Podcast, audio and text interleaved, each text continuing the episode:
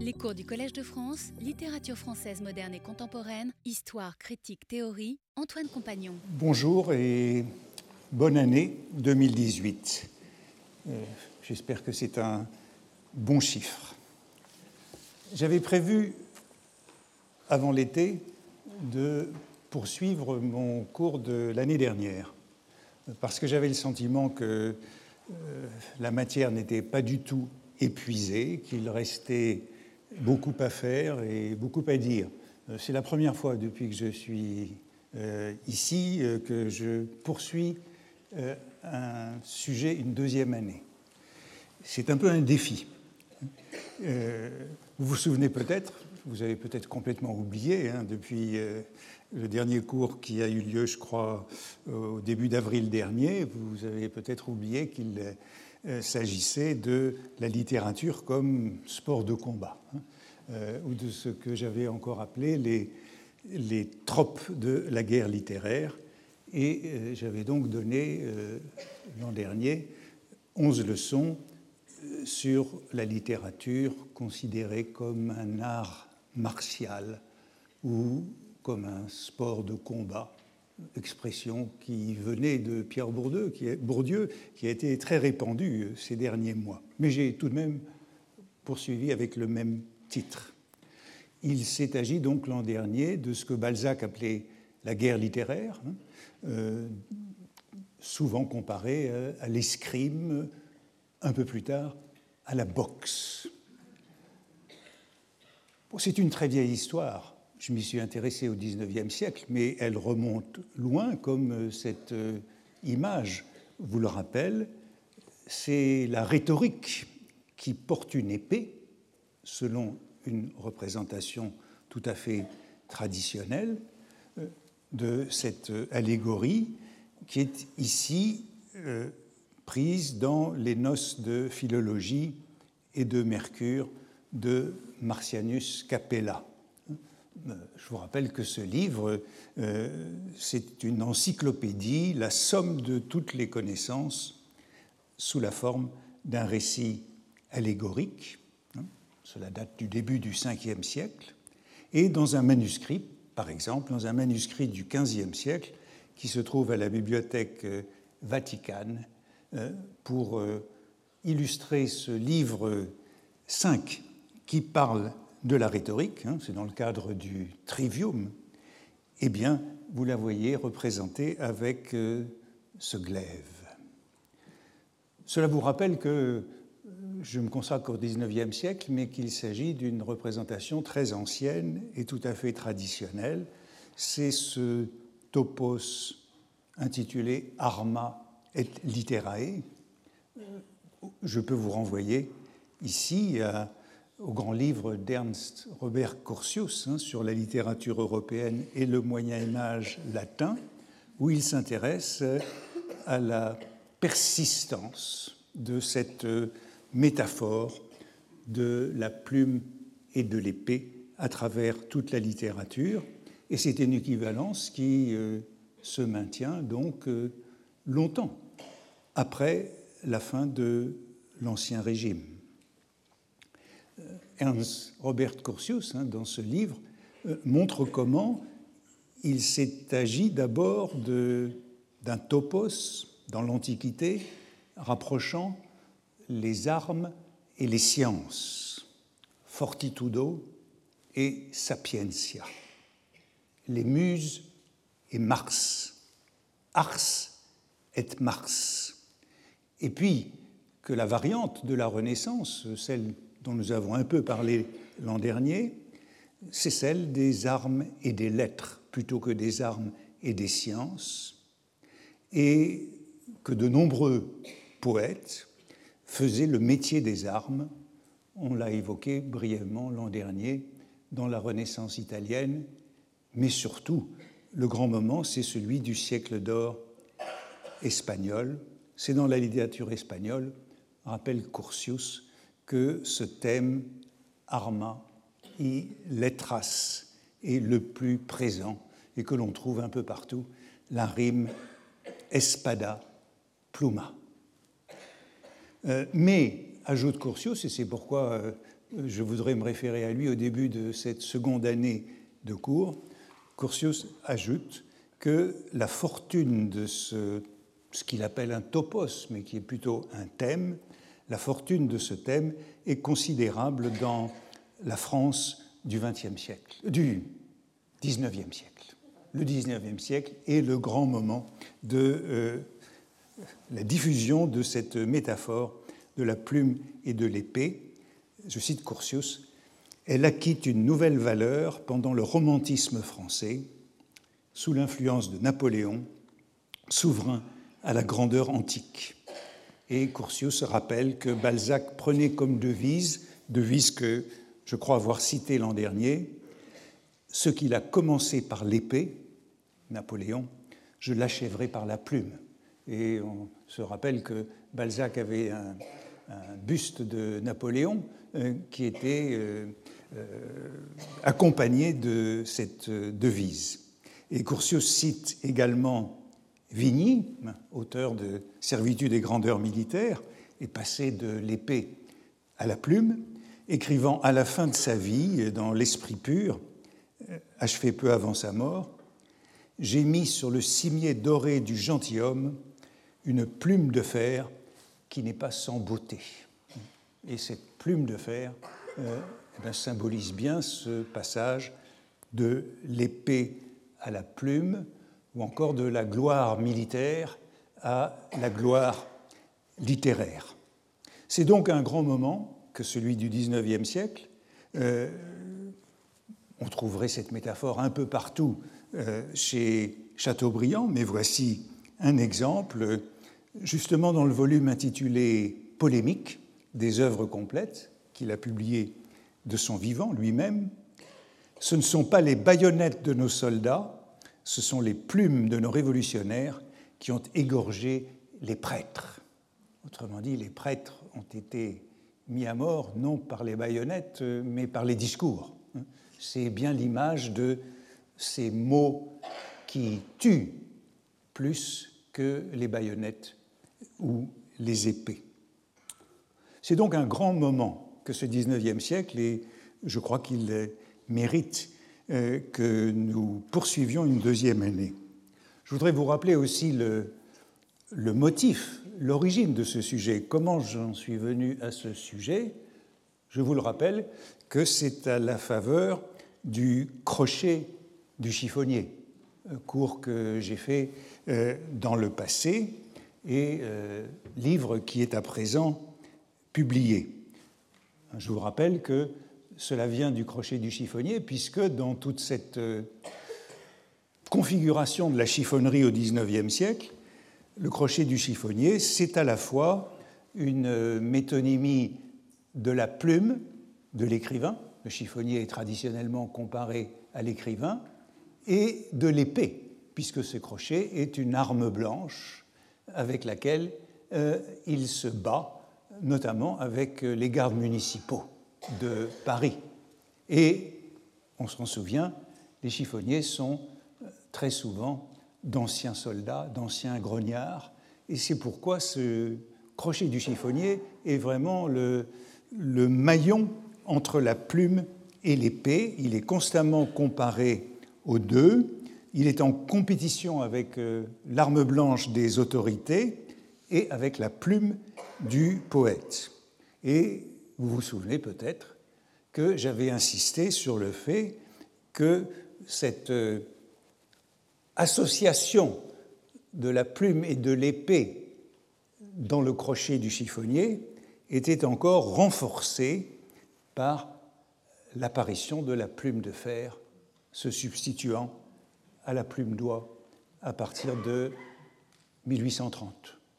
Et donc l'expression plume de fer lorsque Vigny parle de cette plume de fer qui n'est pas sans beauté, elle est évidemment à double sens, puisque la plume de fer, c'est à la fois la métaphore traditionnelle de l'épée et la métaphore euh, tout à fait ordinaire de la plume qui est désormais métallique.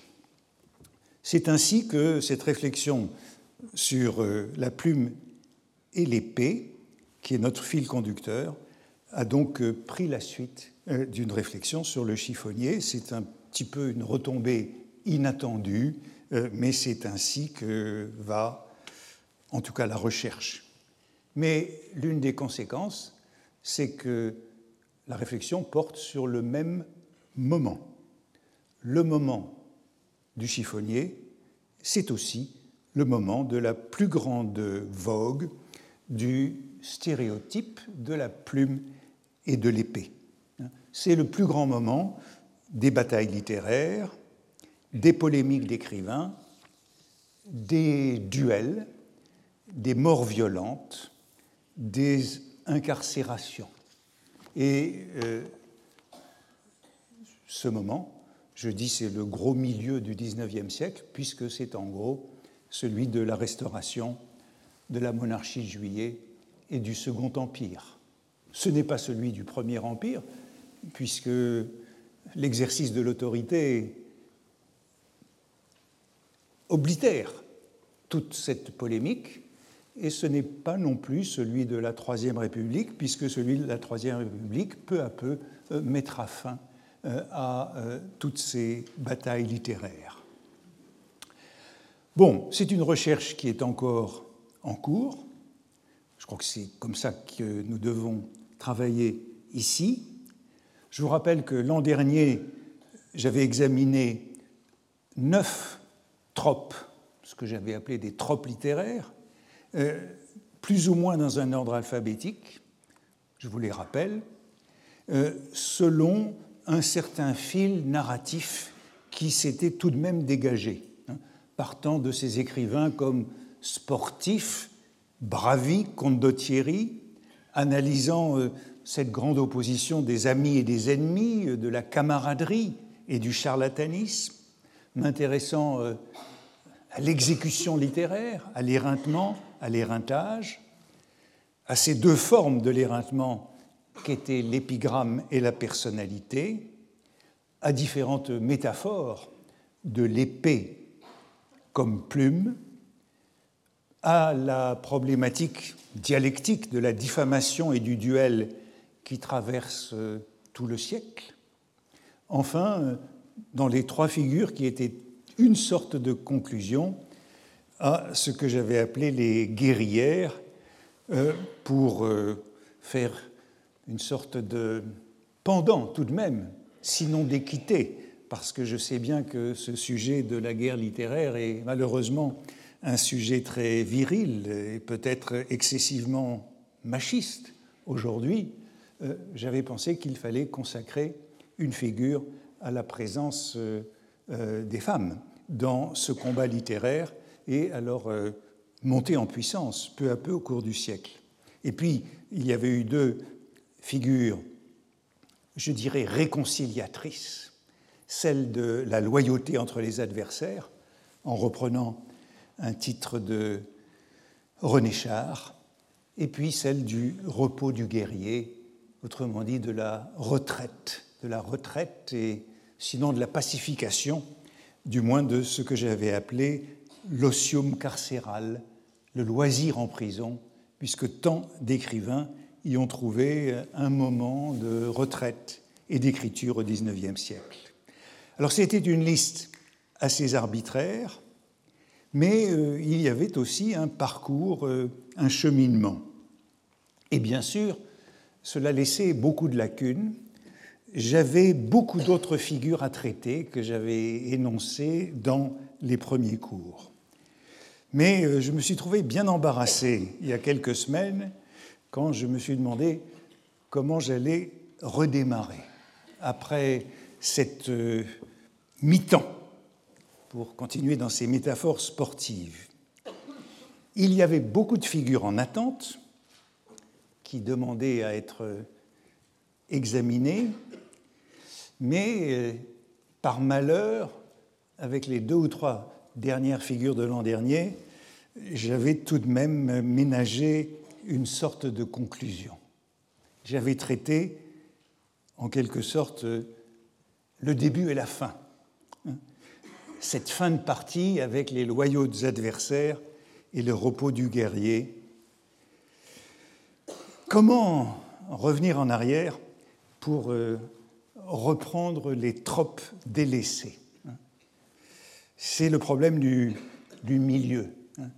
Les débuts de cours, c'est toujours très amusant. Les fins de cours aussi.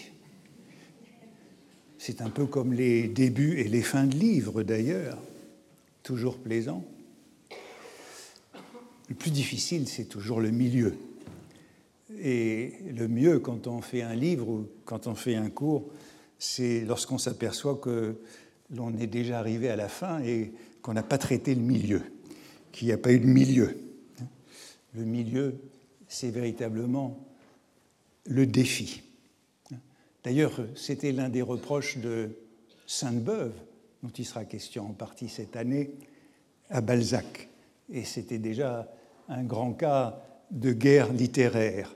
Euh, Sainte-Beuve disait de Balzac, de la peau de chagrin, le commencement en est vif, naturel, attachant,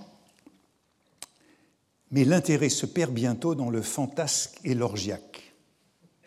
Et puis dans son article nécrologique, la plupart de ces commencements sont à ravir, mais ces fins d'histoire dégénèrent ou deviennent excessives.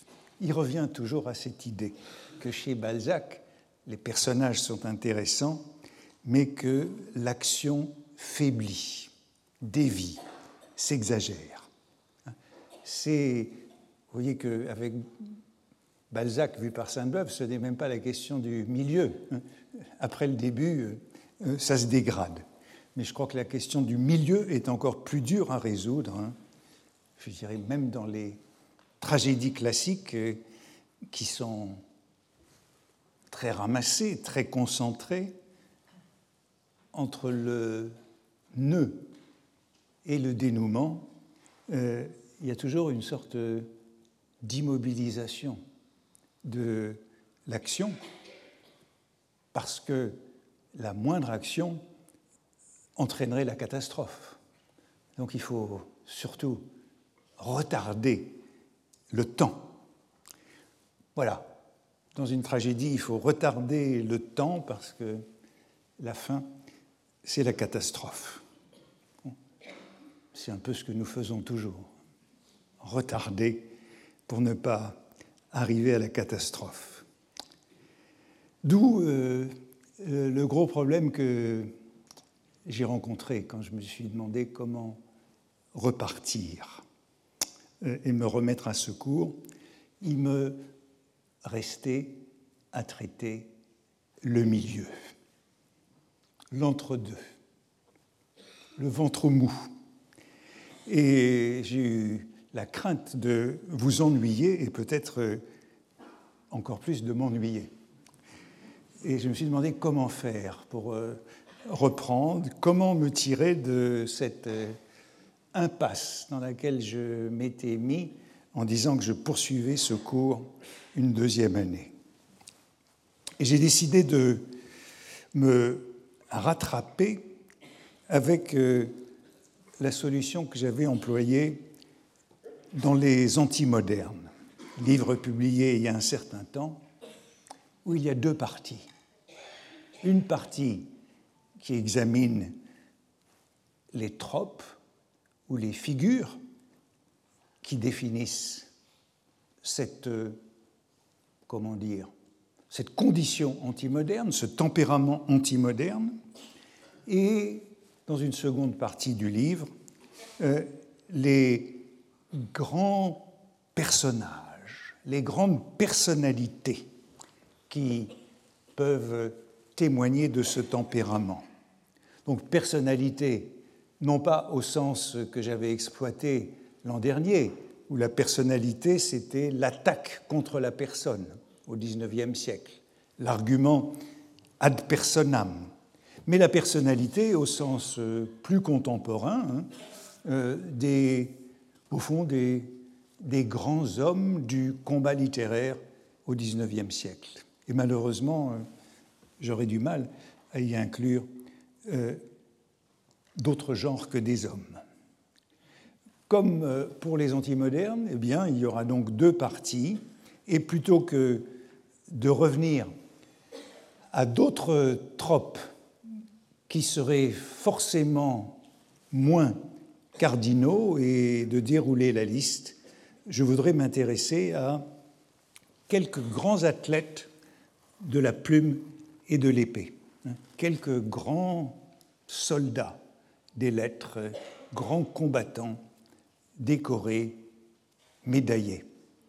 C'est une autre manière d'aborder l'affaire et je tenterai justement de raccrocher un trope à chacun de ces personnages, un de ces tropes du milieu, si vous voulez, que je ne voulais pas aborder euh, au risque de vous ennuyer. Alors, quelles seraient ces grandes figures tutélaires, ces grands hommes de la guerre littéraire au XIXe siècle? Le premier, je pense que j'ai pu le citer à l'occasion l'an dernier, mais je ne m'en souviens pas. Le premier sera évidemment Courrier, Paul-Louis Courrier, puisqu'il est celui qui a inventé le genre littéraire du pamphlet. Le pamphlet, en tout cas le terme, ne signifiait pas ce qu'il signifie pour nous aujourd'hui avant lui. Il est le pamphlétaire par excellence sous la Restauration, l'inventeur du genre, et autour de Fourier, il y a beaucoup de mythes et de légendes, puisque Fourier est décédé de mort violente, assassiné, ancien officier pamphlétaire assassiné. Le deuxième, eh bien, c'est un autre officier écrivain, euh, c'est euh, Armand Carrel, que j'ai sans doute dû aborder également, peut-être ai-je mentionné son nom l'année dernière, lieutenant et journaliste, lieutenant et journaliste, comme Courrier était commandant, je crois, et journaliste. Armand Carrel, qui meurt lui aussi de mort violente, puisqu'il meurt en duel en 1836, et que ce duel est l'un des plus célèbres du XIXe siècle. Hein. C'est un duel entre deux journalistes, Armand Carrel et donc euh, rédacteur en chef du National républicain, journal républicain, euh, et Émile de Girardin, le fondateur de la presse, le journal à grand tirage et à grand format. Ce duel entre deux journalistes est probablement le duel le plus célèbre du XIXe siècle et il restera tout au long du siècle comme la référence de ces combats absurdes. Donc euh, il sera certainement le deuxième euh, de ces personnages auxquels je m'intéresserai. Il y en aurait d'autres que j'énumère, mais sans savoir encore tout à fait qui je choisirai. J'aimerais bien parler de Latouche, Henri de Latouche. Je crois que je l'ai évoqué l'année dernière. On se souvient de lui surtout comme de l'auteur de Fragoletta, sinon il est assez négligé. Mais euh, c'est un personnage central de la vie littéraire. Euh, la touche est vraiment le fielleux, le teigneux de la littérature. L'auteur de cet article que j'ai cité l'an dernier, intitulé De la camaraderie littéraire, publié en 1829, contre les romantiques, contre le clan romantique auquel euh, euh, Gustave Planche, euh, le rédacteur de la Revue des Deux Mondes, a répondu par un article très célèbre intitulé De la haine littéraire. Camaraderie et haine. Voilà le contexte. Il faudrait ensuite, mais je ne parlerai sans doute pas de toutes ces personnalités, parler de Béranger, le poète toujours comparé, le chansonnier républicain, comparé à, à, Courrier dans la prose. on pourrait parler de Lamennais et de Montalembert, les polémistes catholiques. On pourrait parler de Louis de Cormenin, le successeur de Courrier dans le genre du pamphlet sous la monarchie de Juillet. Et puis, il y a toute une lignée que j'avais brièvement évoquée l'an dernier et sur laquelle j'aimerais revenir. C'est celle de ces couples de combattants. Vous voyez ces combats sont très souvent euh, oui, des duels, des duels, et il y a donc des couples, comme ce couple euh, La Touche Planche, camaraderie et haine littéraire. Ces couples, eh bien, il y aurait le couple de Nizar et de Janin en 1834, la polémique sur la littérature euh, facile. Un l'un qui l'attaque et l'autre qui défend euh, la littérature nouvelle. Et puis il y aurait ce couple de Janin et de Granier de Cassagnac, que j'ai évoqué parfois l'année dernière, mais sans jamais le traiter. Mais vous vous rappelez sans doute que Baudelaire les oppose comme la ligne droite et la ligne courbe. Granier de Cassagnac, c'est une métaphore qui vient de l'escrime.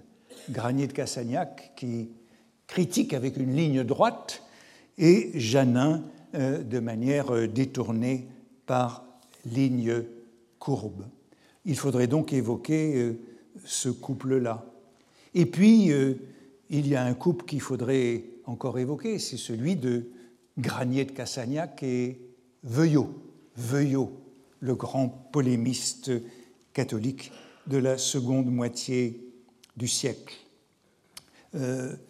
lorsque euh, Goncourt, euh, dans, son, dans son journal, Edmond de Goncourt, euh, évoque très souvent ce couple. Par exemple, il dit de ceci J'entends Sainte-Beuve crier sur Veuillot et Cassagnac, c'est que ces canailles-là croient à quelque chose. Hein? voilà donc ce qu'il faudrait traiter. Et il y aurait aussi un couple Proudhon et Veuillot, qui figure souvent dans la littérature, la violence de gauche et la violence de droite, si vous voulez. Et cela nous ferait parvenir, j'imagine, si nous avions le temps, jusqu'à Barbé d'Aurevilly, qui d'ailleurs euh, parle de tous euh, ses prédécesseurs. Or, lorsque je me suis mis à ébaucher cette petite liste des personnages que j'aimerais bien évoquer, sorte de tableau d'honneur des grands combattants des lettres dans ce cœur du XIXe siècle, j'ai soudain pris conscience que Sainte-Beuve était au milieu de cette toile, de ce réseau. Sainte-Beuve a écrit sur tous ces personnages. Et je dirais non pas parce qu'il a écrit sur tout le monde, mais parce qu'il consacre des pages importantes à tous ces écrivains combattants. À Courrier, un long article de 1852, à Carrel, un autre article de 1852, c'est un moment très intéressant, c'est entre euh, le 2 décembre et c'est le moment de la présidence dictatoriale, à Janin, un article, long article de 1851, à Nizar, bien sûr, plusieurs articles, à La Touche, à Granier de Cassagnac, à Veuillot, long article de Sainte-Beuve sur Veuillot, et bien sûr à Barbé pour finir. Ils ont tous été portraiturés par Sainte-Beuve dans les portraits littéraires, les portraits contemporains ou les causeries du lundi. Enfin, euh, je vous l'ai dit, j'aimerais bien parler de Sainte-Beuve et de Balzac, hein, puisque c'est une sorte de modèle de la haine littéraire. La haine de Sainte-Beuve pour euh, Hugo est plus intime, plus personnelle. Mais la haine pour Balzac fait qu'il y a là un très long règlement de compte. Et finalement, euh, Sainte-Beuve règle son compte avec Balzac bien après la mort de Balzac. Voilà euh, cette euh, armée, cette petite armée ou cette escouade, cette constellation combattante, et je pourrais ajouter qu'ils ont écrit les uns sur les autres, puisque le premier grand texte sur courrier, c'est l'introduction de Carrel aux, euh, écrits, aux œuvres de Courrier, Essai sur la vie et les écrits de Courrier, en tête de ses œuvres complètes publiées après sa mort. Si l'on voulait encore élargir, vous l'avez compris, il faudrait commencer avec euh, Chateaubriand, puisque tout le monde se réfère à Chateaubriand comme au grand polémiste, et il en sera question. Et peut-être faudrait-il poursuivre jusqu'à Blois, qui conclurait cette série. Mais je crois que je me concentrerai autour de quelques figures de courrier à Barbé d'Aurevilly, avec Chateaubriand tout de même comme modèle des écrits polémiques, puisque Chateaubriand n'utilise jamais le terme de pamphlet. Le terme de pamphlet est encore un néologisme aux yeux de Chateaubriand. Mais euh, c'est sous le terme de polémique que, euh, que Chateaubriand décrit toujours une série de ses écrits, hein, depuis euh, De Bonaparte et des Bourbons en 1814 jusqu'à tous ses libelles sur la liberté de la presse en 1818-1820, puis en 1824-1826, quand il a perdu le ministère. Il s'agira donc euh, en partie de revenir à Sainte-Beuve dans ce cours, qui me paraît une sorte de patron, euh, souvent masqué de cette guerre littéraire au XIXe siècle. Et euh, on, vient de rééditer, on vient non pas de rééditer, mais d'éditer le cahier brun. Nous avons donc les deux cahiers de Sainte-Beuve, le cahier vert qui avait été publié en 1973 et le cahier brun qui a été publié par Patrick Labarthe chez Drose en 2017. Dans ces cahiers, Sainte-Beuve écrit, c'est le réservoir de tout ce qu'il a à dire sur ces différents personnages, ceci est mon arsenal de vengeance. Arsenal de vengeance. C'est un peu le thème central auquel je voudrais venir, ce mot vengeance est partout dans ces textes. La littérature comme vengeance, arsenal de vengeance. Il dit aussi dans ce cahier vert, ce sont ici des couleurs à l'état de poison. Délayez un peu, vous avez des couleurs. Les poisons c'est sous ce titre que certains de ces fragments seront publiés. Sainte-Beuve disait de ses écrivains qu'il analysait, chaque écrivain a son mot de prédilection qui revient fréquemment dans le discours et qui trahit par mégarde chez celui qui l'emploie un vœu secret ou un faible. On a remarqué que Madame de Staël prodiguait la vie, tel grand poète épanche sans relâche l'harmonie et les flots, Lamartine, tel autre à l'étroit dans cette civilisation étouffante ne peut s'empêcher de remonter à une scène héroïque et au monde des géants, Hugo. Un éloquent professeur de psychologie morale exprime volontiers par une plainte mélancolique l'insuffisance de cette contemplation familière, c'est Jouffroy l'improvisation brillante du plus ingénieux de nos critiques se redisait sans y songer sa propre louange à elle-même, Villemain, je sais un journaliste courageux chez qui le mot de colère signait presque à chaque fois l'article. Il s'agit de Dubois, le fondateur du Globe.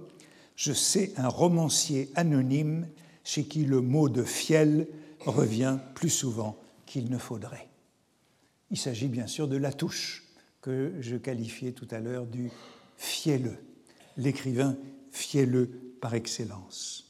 Eh bien, vous le voyez, avec chacun des écrivains que je voudrais évoquer cette année, j'aimerais bien trouver euh, idéalement ce mot de prédilection qui serait le trope du milieu, le trope euh, euh, que j'ai laissé pour compte l'année dernière. Sainte-Beuve écrivait encore Chaque écrivain a son mot de prédilection, lequel, en revenant fréquemment dans le discours, peut servir à qualifier celui même qui l'emploie. C'était bien avant la critique thématique, mais on avait cette idée qu'on pouvait repérer une sorte de, noyau euh, chez un écrivain, une sorte de signature euh, stylistique. Et c'est ainsi euh, que Sainte-Beuve, je le disais, écrit tout un article sur Nizar. Et puis, que dit-il de Nizar, qui est un ancien collègue, journaliste, justement dans le National d'Armand Carrel euh, Qu'est-ce qu'il dit dans son cahier vert, le cahier de ses poisons? Il a écrit 50 euh, pages sur Nizar. Ben, ces 50 pages, elles se résument dans un mot de son cahier intime. Le fin mot de mon article sur Nizar est bien simple. Monsieur Nizar a un certain mérite, mais Monsieur Nizar est un sot. Il a fallu recouvrir et délayer cela pour la galerie. Hein? Délayer. Vous avez entendu ce mot tout à l'heure à propos des poisons. Les poisons qui sont dans le cahier vert et dans le cahier brun, qui sont délayés dans les articles. Poison délayé, Monsieur Nizar est un sot. Il faut savoir lire entre les lignes que Nizar est un sot. Sainte-Beuve écrit encore dans son cahier vert Dans mes portraits, le plus souvent, la louange est extérieure et la critique intestine. Pressez l'éponge, l'acide sortira. Il faut donc euh, lire le portrait de Nizar et en extraire cet acide. Nizar est un sot. Alors je ne voudrais pas extraire de chacun de mes portraits un mot, un fin mot, comme dit Sainte-Beuve, aussi sévère, mais tout de même, je voudrais qu'avec chacun de ces écrivains, je puisse en venir à une figure centrale de cette guerre littéraire au cœur du siècle où elle a été la plus forte. Et je commence donc avec Courrier. Courrier, Courrier, eh bien, ce n'est pas très compliqué. Courrier, c'est l'homme du pamphlet. C'est l'inventeur du pamphlet. C'est le pamphlétaire. Et voici l'écrivain paradoxal qu'est ce courrier, puisqu'il est aujourd'hui, euh, il faut bien avouer, assez méconnu ignoré des manuels, alors qu'il a été le grand écrivain de la Troisième République. Au fond, Courrier a disparu avec la Troisième République. Il a disparu avec euh, la guerre contre les curés, avec l'anticléricalisme, puisque c'était contre eux qu'étaient dirigés ces pamphlets. Ce, euh, portrait, eh bien, c'est justement celui qui figure en tête euh, des œuvres complètes de Carrel, euh, avec en préface les, œuvres complètes de Courrier, avec en préface l'essai de Carrel sur Courrier. Et voici son portrait qui s'inspire de, ce, de cette gravure, son portrait par Harry Schaeffer qui se trouve au musée de Versailles et qui date euh, probablement d'après la mort de Courrier en 1825. Celui qui le qualifie d'homme du pamphlet, c'est Janin, dans son article sur le journaliste dans Les Français peints par eux-mêmes, où il énumère, euh, les genres du journalisme. Il est donc euh, l'homme du pamphlet, et je dirais donc que pamphlétaire sera le fin mot. Ce n'est sans doute pas son mot de prédilection, parce que le mot de pamphlet, je vous le disais, le mot de pamphlet, c'est un néologisme, et que Courrier l'ignore. Ce sont ses accusateurs qui traitent ces textes de pamphlets et qui le qualifient de pamphlétaire avant qu'il ne reprenne le terme dans son dernier pamphlet, le plus célèbre peut-être, intitulé en 1824 Le pamphlet des pamphlets. Et c'est ce mot et c'est ce titre, le pamphlet des pamphlets, qui donne euh, sa célébrité en, au mot dans le français contemporain. Courrier, c'est donc le maillon capital pour passer au sens moderne, qui est le nôtre du mot pamphlet, pour le diffuser, pour le généraliser. Qui était Fourier Je passe très vite là-dessus. Né en 1772, mort, assassiné en 1825, il est donc euh, à peu près le contemporain de Chateaubriand et de Napoléon.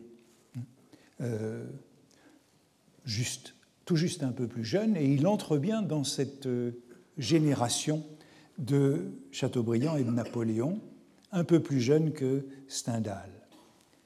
Il est officier d'artillerie de la Révolution et de l'Empire, et en même temps savant helléniste, officier helléniste, militaire helléniste, officier savant, traducteur de Xénophon, d'Hérodote, et ce qui l'a rendu le plus célèbre, éditeur et traducteur de Daphnis et Chloé de Longus, après Amio.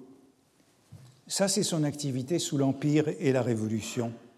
Et puis, sous la Restauration, il est le propriétaire terrien, le pourfendeur de l'aristocratie et des curés. On dit parfois qu'il y a deux courriers, le courrier officier helléniste et le courrier propriétaire terrien, vigneron, comme il le revendique. Mais, me semble-t-il, on peut soutenir qu'il n'y en a qu'un, qu'il est toujours le grognard ou le grognon.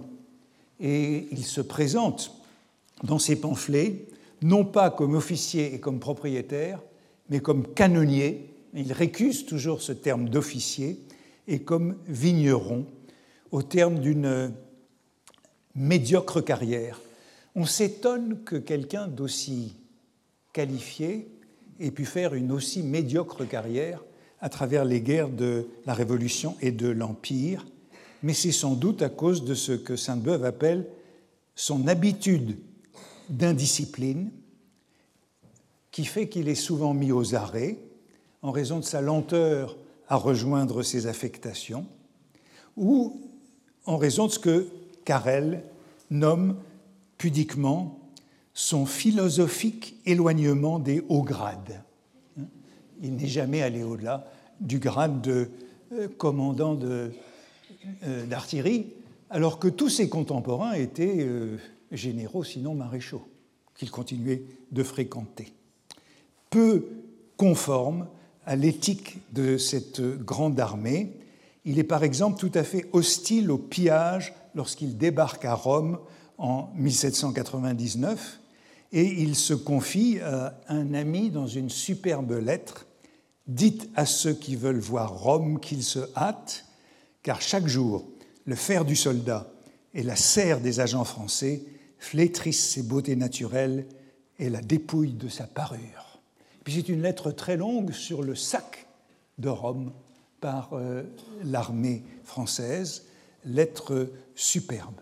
Et puis il y a une autre lettre tout à fait superbe sur euh, l'Empire de euh, Courrier, c'est lorsque le colonel de son régiment en Italie consulte ses officiers sur l'opportunité de l'Empire, l'opportunité de la déclaration de l'Empire. Et euh, voici ce qu'il écrit dans un de ses correspondants en France. Nous venons de faire un empereur, un empereur ou la République, lequel est le plus de votre goût? Comme on dit, rôti ou bouilli, potage ou soupe, que voulez-vous? Et dans cette assemblée des officiers, euh, il y a un jeune officier qui proteste et qui n'est pas pour le passage à l'Empire. Euh, Courrier le fait taire en lui disant que ça n'a pas grande importance et on se lève, dit-il, on signe et on s'en va jouer au billard. Et puis il explique à l'autre pourquoi il a voté. En effet, que signifie, c'est ce qu'il explique à son correspondant français, que signifie, dis-moi, un homme que lui, Bonaparte, soldat, chef d'armée, le premier capitaine du monde, vouloir qu'on l'appelle majesté, être Bonaparte et se faire sire, il aspire à descendre. Mais non, il croit monter en s'égalant au roi, il est mieux un titre qu'un nom, pauvre homme, ses idées sont au-dessous de sa fortune. Bon, vous voyez qu'il n'y a pas véritablement deux courriers, puisque euh, dès, 1804, euh, au moment de la déclaration de l'Empire, il s'en prend déjà à euh, la souveraineté, comme il le fera sous la Restauration. C'est un superbe témoignage de la naissance d'un pamphlétaire, de son indépendance d'esprit, à moins que ces lettres n'aient été réécrites par la suite. Ce que nous ignorons, puisque à sa mort, euh, la publication de toutes ces lettres était préparée, et on ne sait pas si ce sont des lettres euh, authentiques. Elles ont été publiées après sa mort en 1828. Il est bien possible qu'il ait fait une sorte de monument euh, après coup et que ces critiques du sac de Rome ou ses réserves à l'égard de l'Empire elle soit euh, postérieure. En tout cas, il quitte l'armée en 1809, reprend du service pour aller se battre à Wagram, mais déserte à Wagram et séjourne en Italie jusqu'à la fin de l'Empire. C'est très proche de Stendhal et il sera très lié à Stendhal. Il restera longtemps à Rome avant de revenir à Paris en 1814 et l'erreur de sa vie, vous allez comprendre plus tard, d'épouser une jeune fille, la fille de son maître en grec, professeur au Collège de France, Étienne Clavier, qui avait 23 ans de moins que lui. Elle avait 19 ans, il en avait 42, et le pauvre en mourra. Euh, en tout cas, c'est le moment où, au début de la Restauration, il devient le pamphlétaire, le grand pamphlétaire de la Restauration. Voici ce que dit Sainte-Beuve. Après 1815, on eut le Paul-Louis Courrier, soi-disant vigneron, ancien canonnier à cheval, ayant son rôle, sa blouse, son fusil de paysan, ou peu s'en faut, de braconnier, tirant aux nobles et aux capucins. Voilà, tirant aux nobles et aux capucins. Hein, c'est toujours la guerre contre l'alliance du trône et de l'autel à tout bout de champ, derrière la haie ou le buisson, ami du peuple et le louant, le flattant fort.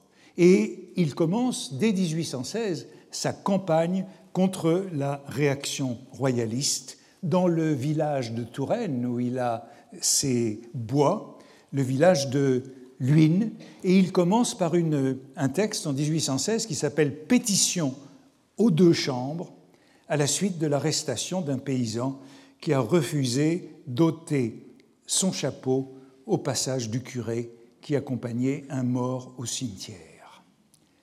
Euh, c'est ça, le début de sa croisade. Hein. Et il écrit La terreur à présent règne à Luynes et ne cessera que pour faire place à la vengeance. cette vengeance qui revient, et ce cycle de la terreur et de la vengeance qui anime tout ce moment. Ce qui est intéressant aussi, c'est qu'il se réfère immédiatement à l'autorité de Chateaubriand. Chateaubriand a dit dans le livre défendu que tout le monde lit, hein, le livre défendu que tout le monde lit en 1816, c'est de la monarchie selon la charte. Vous avez deux poids et deux mesures pour le même fait, l'un est condamné, l'autre absous. Il entendait parler, je crois, de ce qui se passe à Paris, mais à Luynes, messieurs, c'est toute la même chose. Le rapport avec Chateaubriand, comme on va le voir, est essentiel dans toute cette, comment dire, genèse du pamphlet. Alors, après cette pétition aux deux chambres, son premier véritable pamphlet, mais le mot n'existe toujours pas, je vous l'ai dit. C'est un texte qu'il écrit contre l'Académie des inscriptions et belles-lettres en 1819. Il n'y a pas été élu à la succession de son beau-père, le professeur au Collège de France Étienne Clavier. Et évidemment, après ce coup d'éclat, il ne sera jamais élu. Et il écrit ce pamphlet pour euh, se laver du ridicule de sa candidature, où il écrit par exemple vous voyez bien, messieurs, que je ne vous en veux point. Je cause avec vous. Et de fait, si j'avais à me plaindre, ce serait de moi et non pas de vous. Qui diantre me poussait à vouloir être de l'Académie? Et qu'avais-je besoin d'une patente d'érudit, moi qui, sachant du grec autant qu'homme de France, était connu et célébré par tous les doctes de l'Allemagne Que me fallait-il davantage? Quelle bizarre fantaisie à moi qui m'étais moqué 40 ans des coteries littéraires et vivais en repos, loin de toute cabale, de m'aller jeter au milieu de ces méprisables intrigues. Évidemment, il ne sera jamais élu. Puis le chef-d'œuvre de Courrier, c'est le simple discours de Paul-Louis Vigneron en 1821 à l'occasion de la souscription nationale pour l'acquisition de Chambord. Il a été récemment question beaucoup dans l'actualité de Chambord, mais personne n'a rappelé, me semble-t-il, comment Chambord était une euh, propriété de l'État aujourd'hui. Chambord a fait l'objet d'une souscription nationale en 1821, alors que le château était dans des mains privées, il avait été donné par Napoléon au maréchal Berthier et il était mis en vente par sa veuve. Et on eut l'idée d'une souscription nationale pour l'offrir au petit duc de Bordeaux, l'enfant du miracle, dont le père, le duc de Berry, avait été assassiné en 1820, sept mois avant sa naissance. La souscription nationale était quasi obligatoire pour tous les fonctionnaires. Elle était aussi quasi obligatoire pour toutes les communes. Et euh, c'est ainsi d'ailleurs que le, duc de Bordeaux est devenu comte de Chambord, un peu plus tard. En tout cas, euh, euh, Courrier proteste, et sa gloire vient de là, puisqu'il sera poursuivi, qu'il aura un procès et qu'il ira en prison. Il est poursuivi aux assises en 1821 à la suite de, son discours contre la souscription pour offense au roi, provocation d'offense au roi, outrage à la morale publique et religieuse. Finalement, tout ça se réduit à outrage à la morale publique parce que le reste n'a pas de vrai fondement. Et il est l'un des premiers condamnés au terme de la loi de diffamation que j'avais évoqué l'année dernière, la loi de diffamation de la Restauration en 1819, qui a été révisée en 1822. Et il est très célèbre en raison de ce procès d'août 1821 qui le voit condamné à deux mois de prison et 300 francs d'amende. Il ira à Sainte-Pélagie, la prison des délits de presse, mais non sans un nouveau coup d'éclat, puisque comme beaucoup d'autres le feront dans ce XIXe siècle, il en profite pour publier son procès. Et le texte le plus long de Courrier, c'est le compte-rendu de son procès, procès de Paul-Louis Courrier, vigneron de la Chavonnière, à l'occasion de son discours sur la souscription de Chambord, publié à la veille d'aller se rendre en prison. Et puis j'évoquais ce dernier chef-d'œuvre, le pamphlet des pamphlets, le premier texte qui revendique ce terme, et dans lequel nous lisons Qui dit pamphlet dit un écrit plein de poison. C'est l'un de ses adversaires qu'il définit ainsi. Moi, je dirais qui dit pamphlet dit courrier. Hein. Il est le grand écrivain du pamphlet au XIXe siècle. Il est le grand écrivain des manuels de la Troisième République, libéral, orléaniste, orléaniste sous la Restauration, hein, anticlérical, classique du radicalisme aux yeux d'Albert Thibaudet, euh, pour qui il a une place fondamentale dans l'histoire politique. Il est le pamphlétaire de gauche avant que l'esprit pamphlétaire vire à droite. Il est le modèle du pamphlétaire de gauche dans la tradition française avant que le, genre du pamphlet, l'esprit pamphlétaire, vire à droite avec euh, Rochefort, Veuillot, tandis que, ajoute Thibaudet, le journalisme de gauche devient ennuyeux, sérieux. Il y a pour Thibaudet cette trilogie euh, de la fondation du radicalisme français, Béranger, le chansonnier, Courrier, le pamphlétaire, et Stendhal. Tout ça nous mène bien sûr à Rouge et Noir. Tout ce que Stendhal a à dire de la congrégation, euh, eh bien on le trouve dans les pamphlets de Courrier. Thibaudet écrit dans son Histoire de la littérature française, publiée à la toute fin de la Troisième République, 1936, hein, il y a une grande littérature de la contre-révolution, il y a une misérable littérature de la Révolution officielle et déclamatoire, mais il y a, par courrier Béranger Stendhal, une littérature vraie de la Révolution réelle. Par la suite, les polémistes les plus réussis ont été ont appartenu à une tradition pamphlétaire de droite. Veuillot, que je citais tout à l'heure, Barbé de Reville, Blois, Drummond, Daudet, Bernanos, Céline, dont on reparle aujourd'hui à propos de la publication de ces pamphlets. Et Thibaudet écrit à ce sujet, c'est dans un article sur Drummond, Je n'ose pas dire qu'à gauche, on ne sait pas engueuler, mais ce n'est plus ça. Vallès, grand écrivain, n'a pas trouvé son style de polémiste. La tradition classique Courrier, Cormenin, Abou, œuvre paraît bien anémiée à côté de la veine torrentielle de droite, ce qui équilibrerait à gauche les grands pamphlétaires de droite ce serait moins les publicistes que la caricature et les châtiments, Daumier et Victor Hugo. Et bien entendu, Thibaudet pense à ce grand moment de la caricature après 1830 autour de la caricature euh, politique avec Daumier et Gavarni et plus tard au châtiment. Mais euh, vous voyez que euh, pour, pour Thibaudet, eh bien, c'est la fin.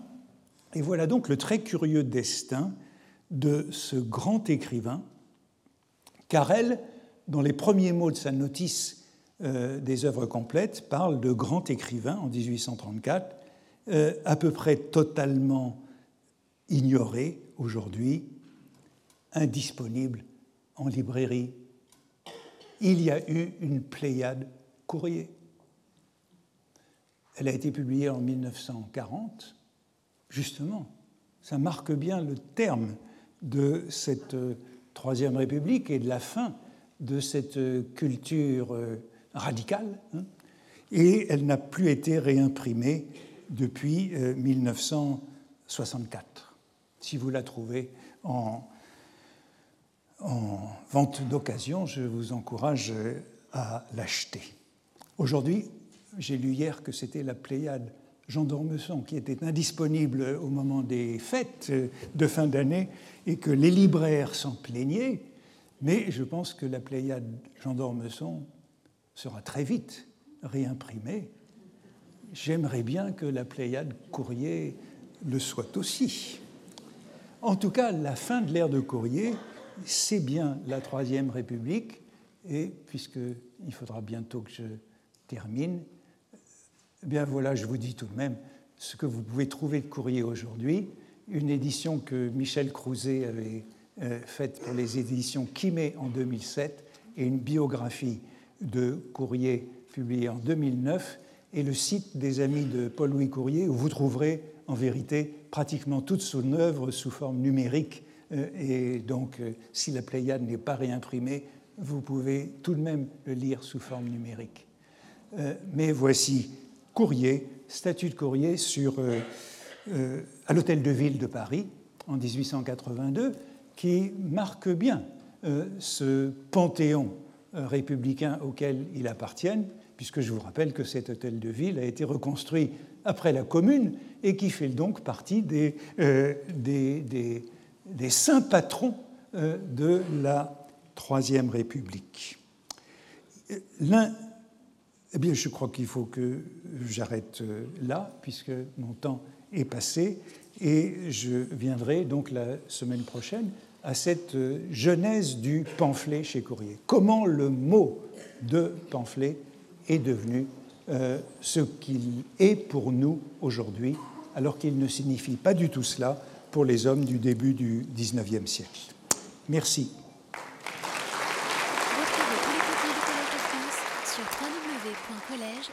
Retrouvez